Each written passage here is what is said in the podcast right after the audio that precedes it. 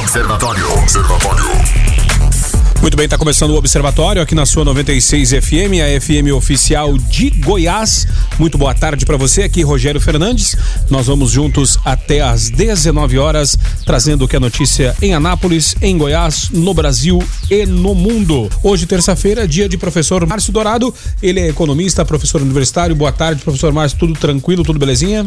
Boa tarde, tudo tranquilo. Mais uma terça-feira iluminada para falarmos aqui de assuntos gerais relacionados à nossa economia. É, você você participa através do 99434 2096. E olha só essa notícia: o Fundo Soberano da Arábia Saudita investirá até 10 bilhões, B com B de bola, né? Bilhões de dólares no Brasil anunciaram os dois países em comunicado conjunto nessa terça-feira.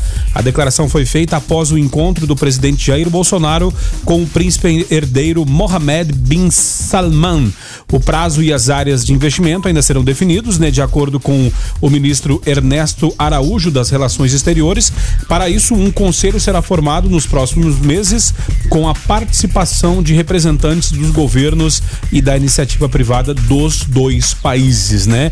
É, dinheiro dinheiro entrando na economia é sempre bom para aquecê-la, né, professor Márcio?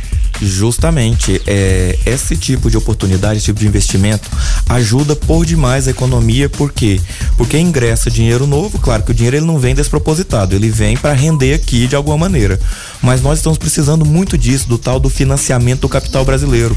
Essa viagem do presidente, ela serve para mostrar para o país, inclusive para o próprio, pro próprio governo que começou com uma coisa muito ideológica, querendo colocar embaixada em Jerusalém, essa coisa toda, que o dinheiro não tem cheiro, já dizia aquele imperador romano.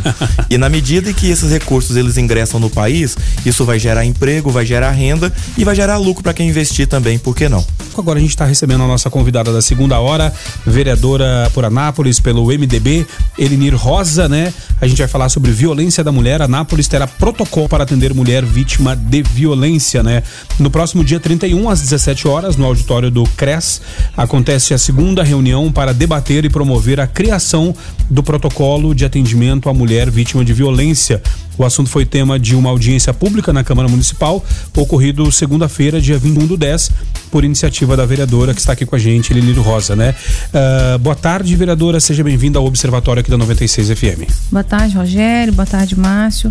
Boa tarde a todos os ouvintes aí do nosso programa Observatório. Para mim é uma honra poder estar aqui falando ainda mais desse assunto, que é um assunto que eu abracei como causa minha também não somente por ser mulher e não somente por ser vereadora, mas antes de tudo por ser humana, né? E como você disse agora há pouco, no, dia, no último dia 21, nós fizemos uma audiência pública tratando da questão da rede é, de atendimento à mulher. Uma das demandas que eu tinha em campanha política era que a gente tivesse aqui uma casa de apoio às mulheres que sofrem violência doméstica no nosso município. E tão logo a gente assumiu, poucos meses depois, o prefeito Roberto Naves me surpreendeu, já com uma parceria, inclusive, com a Casa Abrigo. Então, hoje, Anápolis é, tem uma, uma casa para abrigar essas mulheres que precisam ser é, retiradas do ambiente familiar onde ela sofre agressão. Entretanto, é, por mais que a gente ainda esteja. Por mais que tenham vários trabalhos aqui, por exemplo, a, o Conselho Municipal do Direito da Mulher, do qual faço parte, que é vinculado à Secretaria é, Social de Anápolis, do desenvolvimento social, né? Por mais que a gente já tenha isso, é, como eu faço parte do conselho, eu percebi que ainda as conversas ainda não estão muito alinhadas entre os órgãos que precisam fazer parte dessa rede. Então, o Ministério Público, as próprias delegacias, Delegacia da Mulher, qualquer órgão público precisa saber exatamente para onde encaminhar uma mulher quando, ela, quando a pessoa tem acesso à informação de que tem uma mulher sofrendo violência. E isso não está muito alinhado. Não existem as competências todas é, trancavadas. Então, várias vezes a gente tem algumas dificuldades simples, como eu vou citar um dos exemplos. A mulher vai para casa-abrigo, mas gente, ela não pode ser obrigada a ficar ali, depende dela. A partir do momento em que ela quer ir embora, a gente não pode obrigar que fique ali. Mas aí fica a, a patrulha também, Maria da Penha, que nós temos, né? Aqui em Anápolis. Aí fica, ah, eu não posso, eu como policial não posso pegar essa mulher e levar de volta o agressor. O Ministério Público, nós também não. Aí a rede fica essas questões, quem busca. Então existem algumas demandas, principalmente é, internas aí que precisam ser organizadas. E conversando nas reuniões que a gente tem no, no conselho, nós verificamos que a melhor forma é criar sim um protocolo de atendimento. Né? Protocolo que seja divulgado aí para todo o município, como eu disse, para todos os órgãos, inclusive os órgãos privados. Né? Porque nas escolas isso é, é, é preciso. É preciso que seja difundido nas escolas, nas empresas também, porque a violência ela não acontece só é, para mulheres, por exemplo, que precisam do SUS. Não acontece só para mulheres vinculadas ao Conselho de Desenvolvimento. A violência contra a mulher ela acontece em todos os âmbitos, né? É, já visto aquele caso da advogada aqui de Anápolis, né, que sofreu agressão, é, virou notícia nacional, né? E hoje de manhã, no, no Foco, a gente até falava uh, a respeito uh, da, da questão, da, da, questão da, da criação, né? É, de uma rede de proteção para as crianças, justamente na educação, dos pedagogos, professores, né? Identificarem, né? É, e, e, legal ver você, vereadora, falando a respeito da iniciativa privada também, é, ter que estar atenta, porque às vezes a gente pode ter uma mulher que sofre agressão do nosso lado, a gente vê aquelas desculpas, né? Ah, bati o braço aqui, bati o braço ali. Às é. vezes ela é, é vítima uh, de, de agressão e você, às vezes, não faz nada. E se, se por acaso uh, essa mulher morrer, você vai se sentir uh, culpado por aquilo, por não, ter, por não ter denunciado, né? Agora, uma coisa que é muito comum a gente vê a, a, a, vítima voltando para o agressor é por conta da questão econômica, né, professor Márcio? É, Tu, tu, sente falta nessas políticas públicas de algo para reinserir essa mulher no mercado de trabalho? Haja vista que muitas vezes, como eu falei, elas não, uh, às vezes voltam para o agressor por ele ser o, o, o quem sustenta a, a família? Bem, é uma característica. Eu tive um aluno que ele era policial da Delegacia da Mulher de Goiânia e conversando com ele tinha uma característica bem estranha que se falava quando se tinha denúncia. Era um policialzinho assim pequenininho, ali dos seus 2 metros e 10 de altura. Então a pessoa, a mulher agredida, chamava a polícia. Quando falava que ia levar o agressor, não, não leva não, porque é ele que coloca comida aqui dentro de casa. Então essa dependência acaba fazendo com que as mulheres continuem caindo da escada, continuem batendo nas quinas e por aí vai. Então a política pública, essa rede de proteção, é, penso que ela tem que vir como uma política pública de atenção integral, inclusive para dar uma certa independência econômica para essas pessoas agredidas, tanto as pessoas, tanto filhos quanto mulheres, de forma que elas não voltem para o agressor apenas pela questão de, de que é ele que coloca comida dentro de casa. Então a política pública ela não pode vir pela metade, porque ela vai voltar para o agressor caso a política pública não dê assistência suficiente e vai tornar a ser agredida. Então, por isso que parcerias com iniciativa privada, parcerias com instituições classistas, parcerias com instituições de formação profissional também para qualificar essas pessoas são extremamente importantes de maneira a dar independência para essa mulher. Agora, uma, uma, uma questão, vereadora Elenir. É, hoje, uma mulher em Anápolis vítima de violência, ela consegue ou não consegue ter todos os atendimentos em Anápolis? Ela consegue e pouca gente sabe disso, é por isso que precisamos de um protocolo. Na verdade, hoje nós temos a rede de apoio à mulher, que fica ali no centro. Até o final do programa eu vou me lembrar o nome da Rosinha, uma viela ali no centro, próximo daqui, inclusive. É, lá ela tem atendimento com consultor jurídico, que é uma advogada especialista nessa área, para dar, para explicar tudo o que, que ela pode fazer, se ela, se ela for delegacia, quais vão ser as consequências uhum. disso, uhum. para dar todo o suporte jurídico. Tem psicólogo também para atender, então tem toda uma rede estruturada aqui em Anápolis para que ela tenha atendimento além da casa-abriga, que na verdade tem que ser um dos últimos passos, né?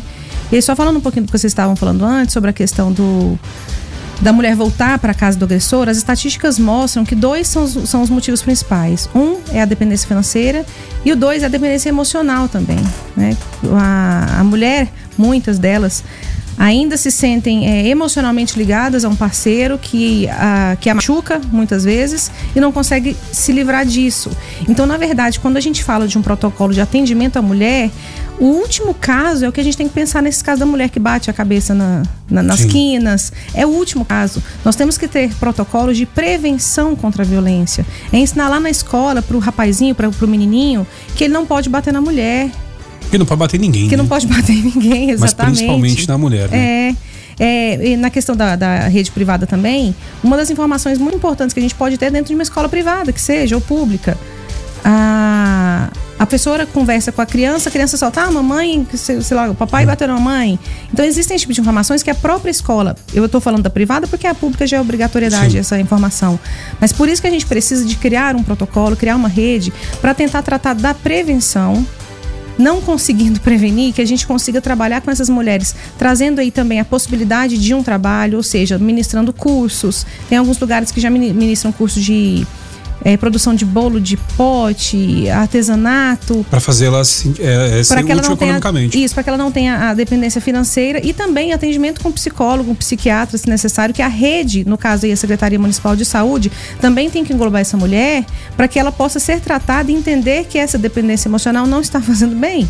É porque às vezes nem sempre a, a violência física vem sozinha, ela, a emocional, né? É, ninguém vai te querer, se é, você é feia, você é isso. Exatamente. É, às vezes até machuca mais do que. Exatamente. Do que a, e essa violência física, quase né? ninguém fala, né? Sim. Então, porque, é, porque é subjetivo, né? Exatamente. A violência física, na verdade, ela é o último grau das violências, né? A violência moral, ela, ela acontece normalmente muito antes da física. Quem está chegando por aqui é o Carlos Roberto, direto ao assunto. Direto ao assunto. A opinião de Carlos Roberto de Souza no Observatório. Boa tarde, Carlos. Boa tarde, Rogério. Boa tarde a todos do estúdio. Boa tarde a todos os observadores. Gente, é, é, impressionante como aí depois dessa, dessa nova forma de se fazer política, né? Onde aí os políticos não importam, eles fazem declaração em suas redes sociais, algumas com embasamento, outras não, são fake news, outras não são, enfim. Depois dessa onda, as pessoas de todos os níveis é, é começaram a, a, se interagir mais e, obviamente, a, a, se divergir mais e também a duvidar mais. De primeiro, em quase toda roda de pessoas, o assunto uh, primordial era sobre esporte e especificamente sobre futebol. Hoje, estão perguntando mais e comentando mais sobre a atual situação política do Brasil, eh, seja no âmbito federal, estadual ou municipal. Parece existir aí uma certa inquietação e uma procura por orientação, e isso é geral, está generalizado. As dúvidas são sempre em torno de quem está certo, quem está errado, quem está dizendo a verdade, quem está mentindo, quem está se aproveitando da situação, no que vai dar tudo isso que está sendo dito e mostrado. Bom, não é nada estatístico que eu vou dizer aqui, mas parece que atualmente, né, nos, em todos os níveis, como eu disse, municipal, estadual e federal, uh, parece que os nossos representantes eles não atuam mais no sentido de atender aos interesses coletivos, a, a, a, trazerem projetos específicos para melhora coletiva, para o bem comum da, da, da população. Parece que eles atuam efetivamente para garantir somente os seus interesses. Estão sempre é, dispostos a indicar pessoas, interessados a indicar pessoas para ocupar qualquer cargo, né? Mas sem compromisso de comprovar aí, a, a indicar esse alguém que tem uma habilitação, uma qualificação, ou pelo menos uma experiência, né? Para ocupar esse cargo. E, e, e para isso eles usam dos meios de que dispõem, que dinheiro, influência, mentira, calúnia, sabotagem, boicote, pressão, infidelidade, né, principalmente partidária, promessas mirabolantes, enganos, etc e tal. Parece que aqueles que se elegem, eles sentem-se, eles se sente proprietário do povo, são donos do povo. Gente, se um vereador, um deputado ou um prefeito faz uma obra que beneficia a população, ele já quer ser visto como alguém que fez um favor à população. A coitadinha que não sabe se ajudar. Né? Então é uma coisa incrível. Né? Até, seria uma obrigação, mas eles querem ser reconhecidos como um favor. Até festas de comemoração de aniversário e de municípios né, são é, apresentadas como um presente do poder público à população. E não é bem assim que presente que nada. A população, sem saber, está pagando e pagando muito caro por isso. Então, se hoje alguém se perguntar por que a situação política está tão caótica, atrapalhada e desorientada, eu só sei de uma coisa: certamente não é culpa da população, pois essa sabe muito bem quais são as suas verdadeiras necessidades. Fiquem todos com Deus. Ademã que eu vou em frente de leve. Você está no Observatório da 96 FM. Observatório. Professor Márcio, o Carlos colocou aqui no seu comentário, né, essa questão política. Uh, será que o dia que vereadores, eh, deputados, uh, senadores, prefeito, presidente, governadores, enfim, todos eles de, eh, descobrirem, né, entenderem que são servidores públicos e não uh, os reizinhos que às vezes acham, muitos acham que são, o nosso país pode melhorar? Sim, mas é bom lembrar que o vereador, o, o político em si, ele é um extrato da sociedade. Então ele reflete muito do que está na nossa sociedade. A gente precisa de mais educação para que as pessoas também tomem noção, tanto do lado de cá, quando eles ainda não são políticos, quanto do lado de lá, quando eles virem políticos. Por quê? Porque a gente tem que aprender a cobrar, a cobrar uma postura dessas pessoas como se elas fossem os nossos servidores também. E na medida que eles receberem essas cobranças, eles vão ter que que moldar os seus comportamentos e a partir de um certo ponto nós também passaremos a eleger pessoas que eh, se deem a honra de ter esse voto, de ter esse voto de confiança e corresponder às nossas expectativas e vão, eh, digamos assim, vamos viver numa sociedade um pouco melhor nessa convivência. É bom lembrar que o mandatário ele é um servidor público por tempo determinado. Ele tem o mandato que é o seu prazo de validade ali para aquilo e depois ele passa por novo escrutínio. Na medida que a gente é, conscientizar que a cada quatro anos ele está num estágio probatório e esse estágio probatório ele vence, a gente consegue colocar melhores pessoas para evitar situações como essa descrita pelo Carlos. Por tempo determinado, esqueceram de avisar o José Sarney, né? Que era por tempo determinado. O nosso ouvinte por aqui o Fabrício Fleury ele fala quando que os nossos políticos trabalharam em prol da população como obrigação? Pergunta do Fabrício deixando no ar aqui. Não sei, Fabrício, né? É muito raro a gente encontrar uh, políticos que façam, façam o seu trabalho por uh, vocação, né? E não só pela parte financeira. É difícil de encontrar, mas tem sim. Temos sim. muita gente séria trabalhando e assim, é importante que a gente cobre desses políticos. É importante que a gente saiba em quem votou ou grupo ali que foi eleito e a partir disso faça a devida cobrança. Hoje, com redes sociais, com todo esse acesso que a gente tem, tá mais fácil da gente cobrar. Mas quando eu falo cobrar, não é cobrar somente assim o meu interesse, é cobrar o interesse da coletividade. O que que esse político, quais político, quais os projetos que você tem para defender a coletividade, para melhorar a vida das pessoas, para melhorar a convivência é, harmônica na, na rede urbana? O que que você está fazendo para melhorar é, o mundo, digamos assim. A partir disso, então, a gente tem uma visão melhor do que, que é o político. Se a gente não cobrar, e aí se a gente continuar elegendo sempre os mesmos, sempre com os mesmos discursos, sempre só com o nas costas, porque fulano ou ciclano me recomendou, não ver qual é a proposta, nós vamos continuar com as mesmas críticas que eu tenho certeza que 20, 30 anos atrás, em programas semelhantes, tínhamos essas críticas também. Tá certo. Uh, vereadora, com relação a essa rede de proteção, né? Esse protocolo, né? Que hoje uh, tu falaste que tem a, a, a opção de ter todos uh, os atendimentos necessários em Anápolis. É, como, como a mulher é, buscar, o que buscar, como buscar primeiro para proteger onde ela vai, para se proteger desses agressores que, as, que a envia ameaças, né? Ou, ou a agride. É, é, é muito difícil dar essa resposta clara, assim, porque depende muito do nível de agressão, né? Mas supondo que já tenha vindo as veias de fato aí, as vias de fato, é, o ideal seja que ela realmente procure a delegacia da mulher para que a, a, delegacia faça aí um inquérito, um inquérito policial e aí vai ter toda a, a o processo em andamento. Mas no caso de a mulher estar tá sendo ameaçada, por exemplo, se ela quiser somente é, compreender como funciona a rede, nós temos a rede de apoio à mulher aqui com violência, que fica, vou repetir aqui o endereço, na Travessa Francisco Luz Bastos, número 50. Pertinho aqui da rádio. Pertinho aqui da rádio. É, eles são vinculados à Secretaria Municipal de Desenvolvimento Social, que também pode ser procurada nesses casos, até para compreender um pouco quais são os direitos. Eles têm lá advogados, psicólogos, tem várias equipes multidisciplinares para estar tá atendendo essa mulher, inclusive no, com uma prevenção, né? Agora já chegou às vias de fato, é o ideal é procurar sim a delegacia para que ela se proteja também e caso necessite aí de ser retirada do ambiente familiar. Também nós temos a, a casa abrigo, que a localização é óbvio que ela, ela é sigilosa, né? Mas aí tem a equipe toda que leva essa mulher lá.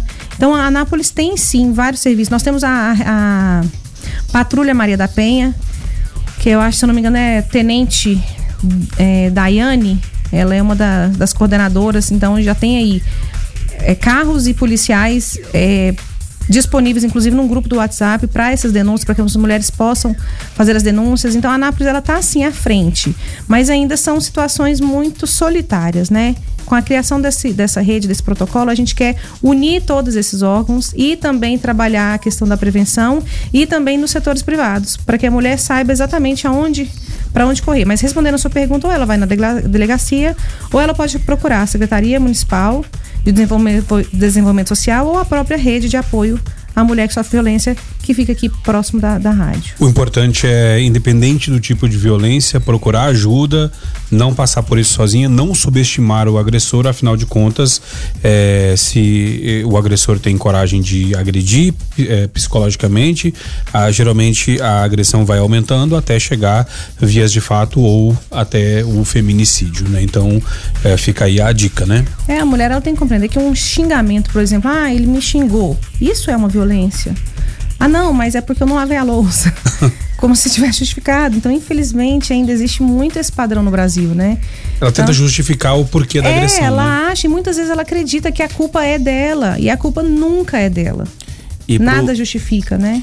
E para o nosso ouvinte, mesmo se o que está sendo passado aqui não servir para você, pode ter alguém próximo a você que tenha passado por problemas assim. Então instrua, fale de que existe pontos de apoio na cidade, que existe toda essa rede de proteção. Então é importante que não fique com essa informação só para você. Reproduza isso de maneira que as pessoas que passam por isso, as mulheres que passam por isso, se sintam amparadas e procure a ajuda necessária aplicável à situação.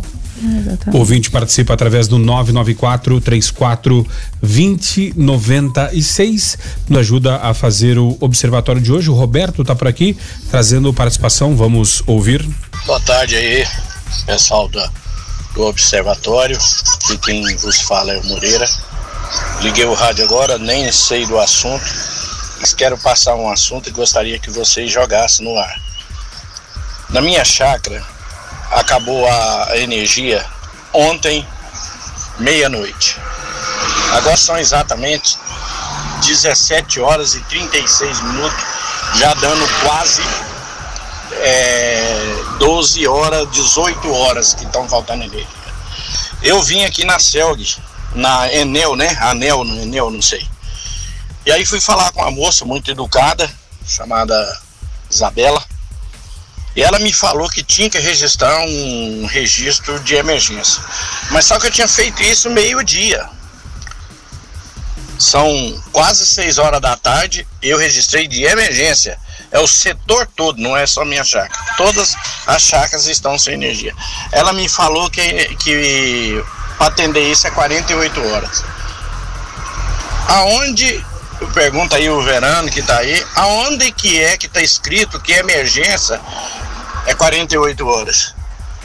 Eu não me lembro. Eu conheci o bombeiro, eu conheci uh, a polícia militar, eu conheci o SAMU e eu não sei por que a emergência lá é, é na hora. A hora uma emergência no lugar, por, por caso não tem energia, ela diz que pode atender em 48 horas. Tem lógica isso? Quer dizer, eu estou sem energia desde ontem e vou ficar até depois da manhã sem energia. Brincadeira, né? Desculpa aí até atrapalhar o programa, eu tô saindo aqui muito revoltado com a situação. Ô Moreira, obrigado pela tua participação e, e, uma coisa é certa, né, Márcio? Se fosse a casa de alguém, é, onde mora alguém importante, com certeza essa emergência seria emergência mesmo, de fato, né? Na hora, né? Pois é, nós temos a honra de sermos clientes da pior operadora, pior distribuidora de energia do país. E isso assim, por alguns anos seguidos. A minha sugestão para o nosso ouvinte aí é que ele procure, não fique só procurando a própria empresa e a imprensa, mas que ele procure o Procon e, se possível, a AGR, Agência Goiana de Regulação. Por quê? Porque na medida que ele registra o protocolo junto ao órgão competente, ele poderá até ser indenizado quanto à questão aí que o cerca, os prejuízos que ele pode ter tido. Ele falou que foi numa chácara. Imagina só se fosse um produtor de leite que tivesse um resfriador, é. tivesse alguma coisa assim. Pessoas, às vezes, acamadas que moram em determinados locais, que precisam de aparelhos, que precisam fazer nebulizações, fazer determinadas coisas assim, e que não tem. Então, por favor, Moreira, o nome do nosso ouvinte, isso. não fique, é, não fique só na revolta, não internalize isso não, porque isso aí você vai, vai te estressar, você vai ter um infarto. Faz o seguinte, pega isso e externe isso nos órgãos competentes, de maneira que você consiga os seus direitos, porque é direito seu e a empresa quando comprou a monopolista que nós tínhamos, que era a Celg, ela se comprometeu a fornecer energia de qualidade em tempo hábil. 48 horas não é tempo para nenhuma emergência. É, e não precisa ser nem produtor, né, de leite, de nada, né? A própria, os próprios alimentos na geladeira, né?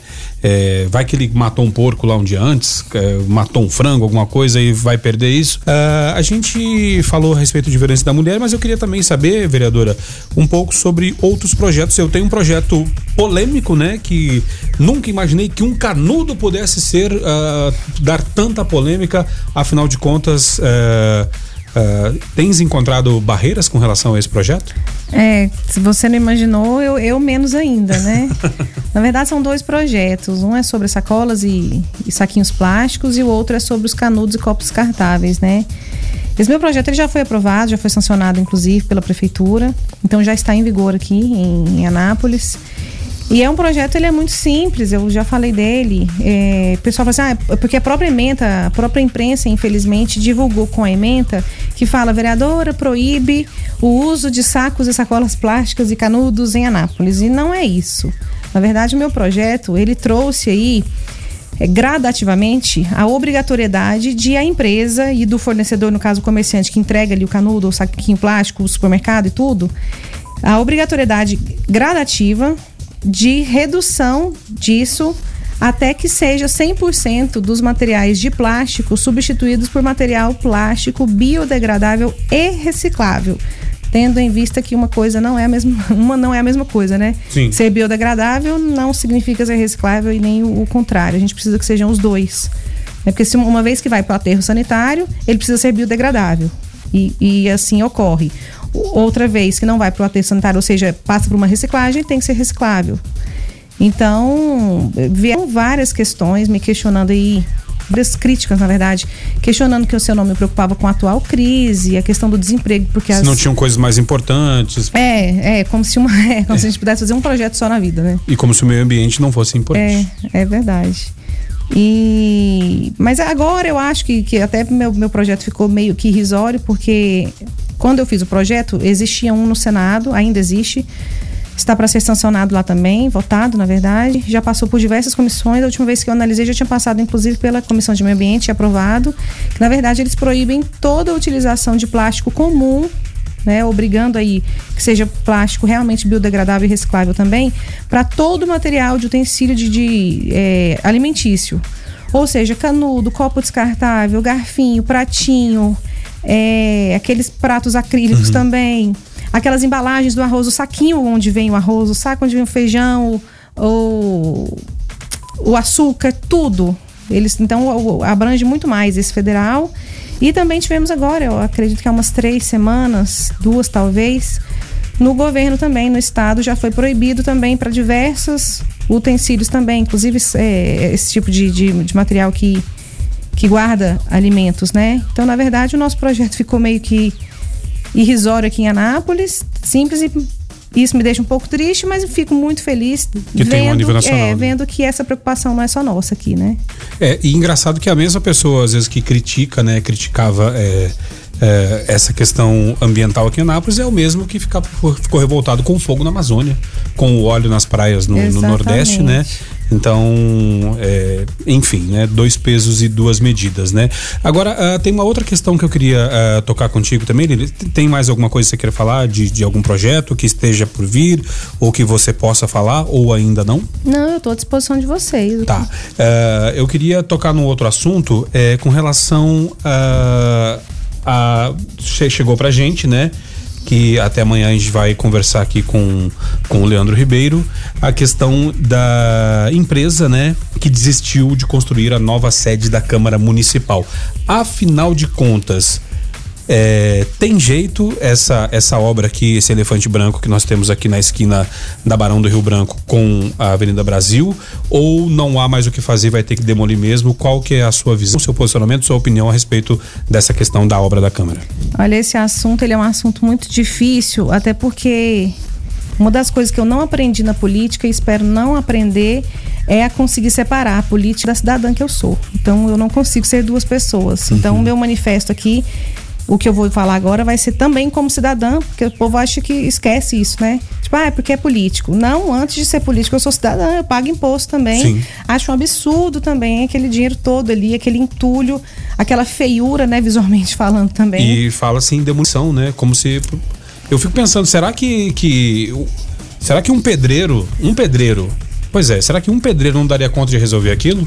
Sendo que nós temos tantos engenheiros com qualificados na cidade de Anápolis? Então, eu vou falar das reuniões das quais participei. Então, é, isso há um ano mais ou menos. É, primeiro, a gente tem que lembrar que aquele entulho ali, ele não é da Câmara. A responsabilidade, ela é do executivo à época que construiu, né? Então não foi a Câmara que contratou uma empresa para construir, foi o executivo, ou seja, foi a prefeitura municipal. Então, para início aí. Mas, independente de ser responsabilidade de X ou Y, a época, o prefeito, inclusive, convidou é, engenheiros do, do Conselho Regional de Engenharia e outros também para dar uma, uma, avaliação em relação àquilo. Se teria que demolir ou se não poderia demolir, os custos de demolição, os custos de uma nova construção, tudo isso foi analisado. E a época também, o que foi definido e falado para os engenheiros, eles falaram o seguinte: olha, na engenharia tem como a gente fazer quase tudo. Depende do quanto você vai querer investir. E aí o que, que acontece ali, a parte realmente ali do plenário, para quem não, não conhece ou não sabe, ele ficou muito baixo. Então, além de ficar, de, de ter água no chão, porque ali a gente tem é, é área de brejo, ele ficou muito baixo o teto também. Mas tem como? Tem. Eu, lembro que a época eu até sugeri. A gente faz, não, isso aqui hoje é almoxarifado e faz o plenário em outro lugar, né? Mas aí o que, que os engenheiros falaram? Que ter jeito tem, só que eles teriam que mexer com algumas estruturas que manteria aquela, aquela água ali, aí elevaria aquele local ficaria inutilizado. Entretanto, a manutenção daquilo seria caríssima, mensalmente e anualmente. Então a gente foi avaliar, o prefeito na época foi avaliar, vale a pena eu manter aquele. Porque também, é a hora que a gente pensa, demolir é um absurdo? É sim. Tem muita verba parada ali, muito dinheiro nosso, né? Investido ali. Entretanto, a gente tem que colocar na, na, na balança também, vale a pena então eu manter aquele entulho ali, inutilizar aquela parte, construir de outra forma, para não quebrar, mas eu gerar um custo aí eterno para a prefeitura, que a gente vai ter que continuar pagando custo muito alto de manutenção por conta de questão de oxidação das estruturas. Uhum. Eu não sou engenheiro, não sei da Sim. parte muito técnica, mas eu sei que a manutenção disso, a gente utilizando o prédio da forma que está, seria muito cara. Né? Então, assim, eu acho uma tristeza inutilizar. Se tivesse uma outra opção, para mim seria melhor de usar que seja para alguma secretaria. E essa definição ficou realmente para o prefeito agora, para ele ver o que, que ele vai querer utilizar, se vai ser melhor demolir. Mas eu acho que tem que ser avaliada sim a questão do custo. E a empresa que, que de forma com, com excelência né, fez esse projeto, não, não há nenhuma alguma situação para responsabilizá-la? Afinal de contas, é, imperícia total né, de quem fez esse projeto e quem começou a execução, né? É, no meu entendimento, e eu volto a dizer, eu não sou engenheiro, então não posso aqui ficar falando de questões técnicas, porque eu estaria além do, do que eu consigo falar. Mas no meu entendimento, todo mundo tem que se responsabilizar sim, mas isso é uma questão que o Ministério Público é quem vai verificar e já está no sim. Ministério Público essa questão, né? Então ele vai ter que verificar aí a culpa de cada ente, até que ponto a culpa foi só do pessoal que executou, até que ponto a culpa foi de um profissional engenheiro que fez e talvez não seja a empresa, até que ponto foi da prefeitura, até que ponto foi da Câmara que deveria ter o dever de de fiscalizar e não fiscalizou, né? Então isso está nas mãos do Ministério Público, mas eu acredito sim que as pessoas têm que ser responsabilizadas, mas também que não fique só nisso, que a gente tenha uma solução para aquilo ali, porque é, é uma tristeza para o cidadão. Eu trabalho aqui perto também, a Câmara é, funciona lá do lado. E, um, e tá um monte de tá uma coxa de retalho, né? Um monte de puxadinho, um monte de, né, de local, né? É, não, não- nem terminou, né? Na verdade já tá servindo ali pra para mosquito da dengue botar ovos, porque tem uns, uns Eu, poços fa- eu falo as, as instalações que hoje estão sendo utilizadas. Ah, é. Eu nem gosto de falar das nossas instalações, são péssimas, né? A gente Justamente. tentou melhorar o plenário, pelo menos que é a parte realmente pública, né? Pra gente receber o cidadão que quer assistir as nossas audiências, é a melhor parte que tem, mas as outras estruturas elas são bem ruins mesmo.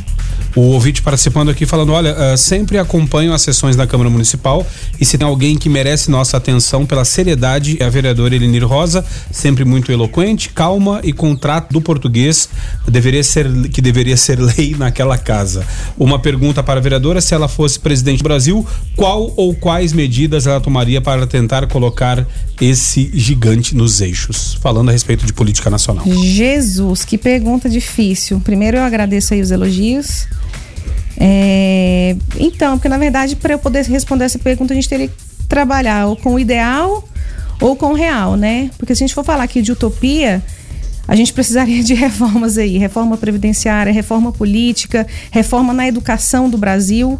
E isso não é uma atitude simples, né? Porque como se falava agora há pouco sobre a política, é, Eu acho que o Brasil está melhorando sim, e é o que me motiva a continuar na campanha, mas o brasileiro, no geral, e aí a gente, a Anápolis faz parte disso, ele ainda não compreendeu o que, que é política. Né? A gente não compreende que a escola que os nossos filhos estudam, independente de ser pública ou privada, ela depende da política. A calçada que a gente anda, tudo depende da política. Só que, infelizmente, é, eu, como cidadã, também acho acho chato falar de política, né? Tipo, ah, todo político é corrupto. Eu, como político, onde a gente vai, às vezes a gente fica até meio, meio constrangido de falar hoje que é político. Mas isso está mudando. E aí, voltando ao ponto que eu estava dizendo, o brasileiro ainda não compreendeu o que, que é a política. O brasileiro não compreendeu que a política ela veio, na verdade, para organizar o Estado, né? Cada um com as suas competências. Então, nas escolas, por exemplo, a criança não sabe qual é a função de um vereador. Hoje o adulto não sabe qual a função de vereador. Tem vereadores que não sabem qual a função do vereador. e mistura-se muito a questão social com a questão política. É, é, fazer caridade, fazer obras sociais, isso não é um dever legal, constitucional do político. Eu acho que é um dever moral de cada cidadão, né? Então ainda se mistura muita coisa e o eleitor ele, ele cobra de nós na maioria das vezes questões sociais. E eu não estou aqui dizendo que o vereador não tem que fazer nada social não. Eu só estou dizendo que a competência legal que a Constituição traz para ele não é essa. Falando É, são ações paliativas, né? Exatamente. E aí, para a questão de presidente do Brasil, eu não acredito que sejam pequenas ações que vão transformar o mundo, são revoluções. Se a gente olhar a Alemanha, por exemplo, passou por uma segunda guerra, foi total, praticamente totalmente destruída e hoje é novamente aí um, um país extremamente desenvolvido. Onde, o que, que eles investiram? Na educação e na saúde, porque ninguém estuda doente também. Aí vou tentar dar um exemplo aqui com muito receio de ser mal interpretada, mas só para utilizar aqui a questão da educação como para mim fonte primária e talvez única de mudança de sociedade, não só atos políticos. O Hitler, por exemplo, né, na questão do- dos judeus, para ele conseguir convencer, porque ele conseguiu convencer uma nação de que aquilo que eles faziam era certo. Como que ele fez? Colocando nos livros que aquilo era certo, que o judeu tinha que ser morto, Sim. né? Então, eu- o que eu estou dizendo é o seguinte: a única arma, o principal instrumento que nós temos de mudança é a educação. Então, não tem como a gente virar, ah, eu, como presidente do Brasil, vou fazer isso e eu vou resolver o problema. Não é assim. Eu tenho que ter uma mudança total Mudar lá na base, né? mudar na base, mudar a cabeça das nossas crianças, explicar para a criança o que, que é a função, para que, que serve a política. E hoje, por exemplo, para tentar melhorar, é tentar cobrar dos políticos a competência deles e lembrar que a cobrança, como o professor falou também, ela não é para o meu umbigo, né? Eu não tenho que pedir para arrumar a fossa lá de casa, eu não tenho que pedir a cirurgia da minha tia. Eu tenho que cobrar que o sistema de saúde em Anápolis funcione. Eu tenho que cobrar que tenha naquele bairro inteiro um saneamento básico e entender que as políticas elas devem ser públicas, né? Inclusive fazer a cobrança que ontem a gente falou no observatório do Zap da Saúde que o pessoal está esperando começar a funcionar. O ouvinte participa através do 994 34 20 96. Ah, muitos ouvintes falando a respeito da, da, da Celg, né? Da Celg, não, da Enel, né? Deu uma saudade da Celg agora. Ah, é verdade, né? Uma das poucas privatizações que a gente sente saudade da, da estatal, né? É, falando a respeito, ah, comentando aqui a situação do Moreira, ah, que está sem energia, e vários ouvintes falando: olha, ah, a energia acabou que agora. Foi o Moreira falar que acabou a energia e nem está chovendo. Eu fico pensando, sabe o que, professor Márcio? É, o tanto que nós, população, nos acostumamos a falar assim: ah, não, choveu, ventou, vai acabar a energia. E sendo que não era para ser assim, né? O negócio não é, é. não pode ser tão instável, né? Infelizmente a gente acostumou com o mau serviço. Então, uhum. quando a gente acostuma com o mau serviço, a gente vai dando guarida para que a empresa seja ineficiente, não faça os investimentos suficientes para nos atender a contento. Então, a gente acostuma com o que é feio, a gente acostuma com o que é ruim e aí a gente vai acaba se tornando assim é, passivos diante de absurdos como o caso do nosso ouvinte que vai esperar aí 48 horas para uma religação de emergência. O ouvinte participa através do 994-34-2096. O ouvinte que falou a respeito da, uh, da questão da vereadora né, ter um, um, bom trato com o português, é, como eu estou falando o seguinte: aliás, poderia se propor essa lei na Câmara. Quem erra plural tempo verbal, advérbios e preposições durante o uso na tribuna, paga multa e será revertida para entidades sociais. Pode até dispensar o arraiano em um curto espaço de tempo. Ia bater recorde né, de, de arrecadação. Uh, a gente sabe que, que, que existem é, várias, vários lugares da sociedade, né, é, vários núcleos da sociedade sendo representados lá, mas uh, há umas situações que eu imagino que você deve ter vergonha alheia, né, vereadora, de ouvir colegas colegas se expressando, né? Não precisa falar quem, mas. é, né? Seria antiético da minha parte falar isso, mas eu fui professora de português também no, no curso de ah, Direito, português sim. jurídico. Minha mãe foi professora de português também quando era mais jovem. Então, graças a Deus eu tive essa oportunidade, né? Mas o que a gente precisa lembrar é que a democracia ela funciona dessa forma. É, um determinado núcleo, determinada população, ela tem que ter um representante.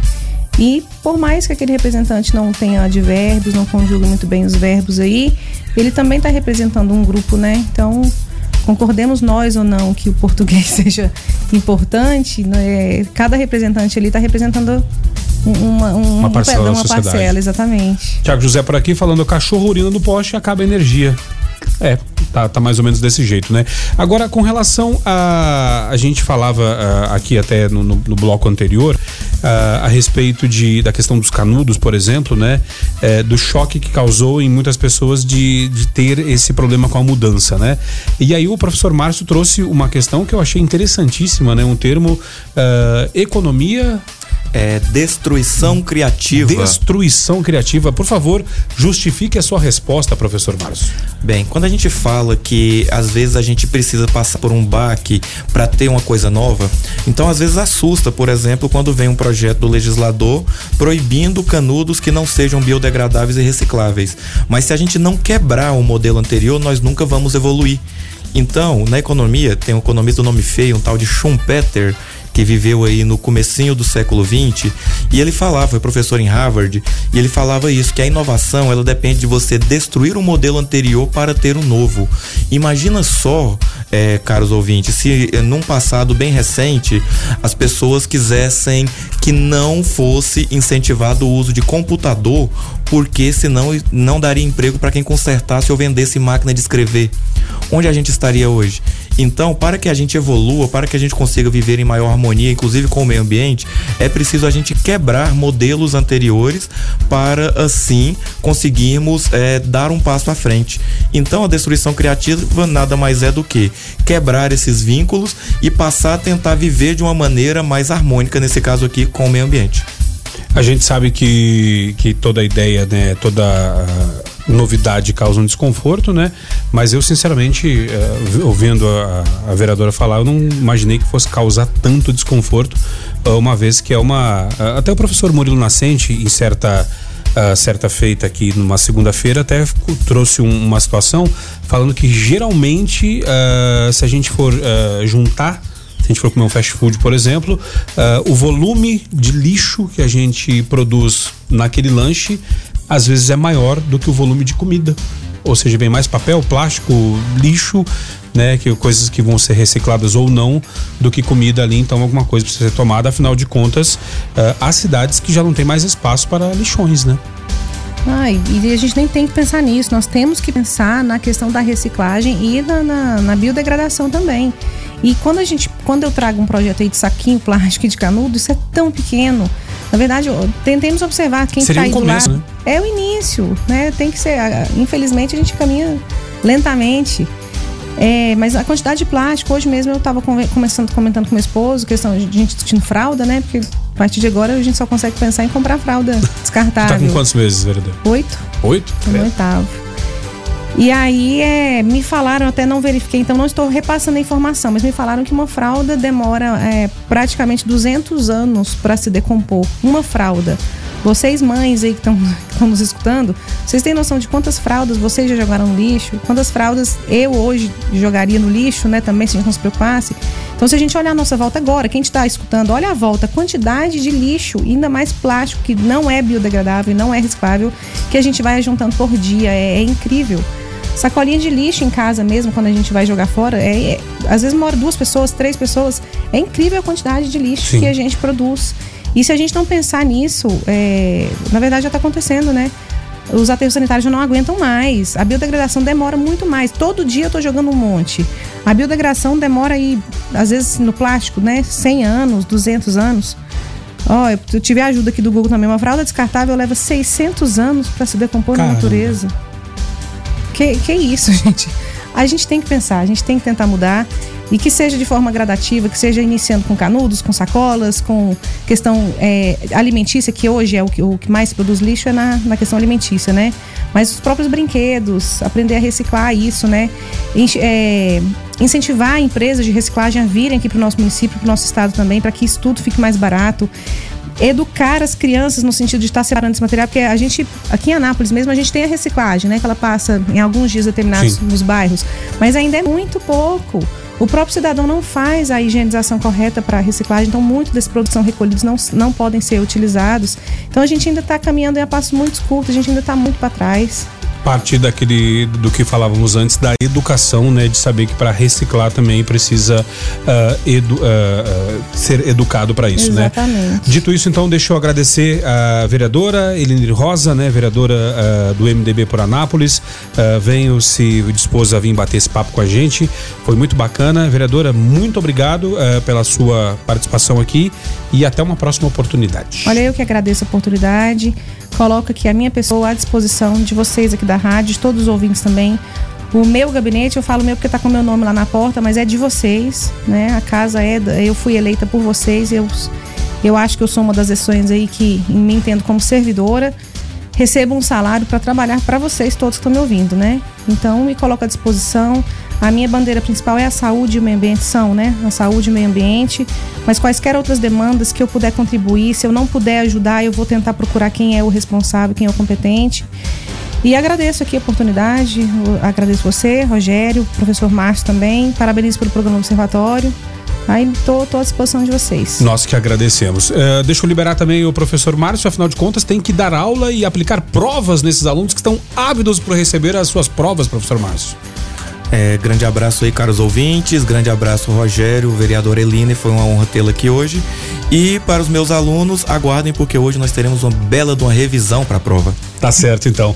Observatório 96 FM.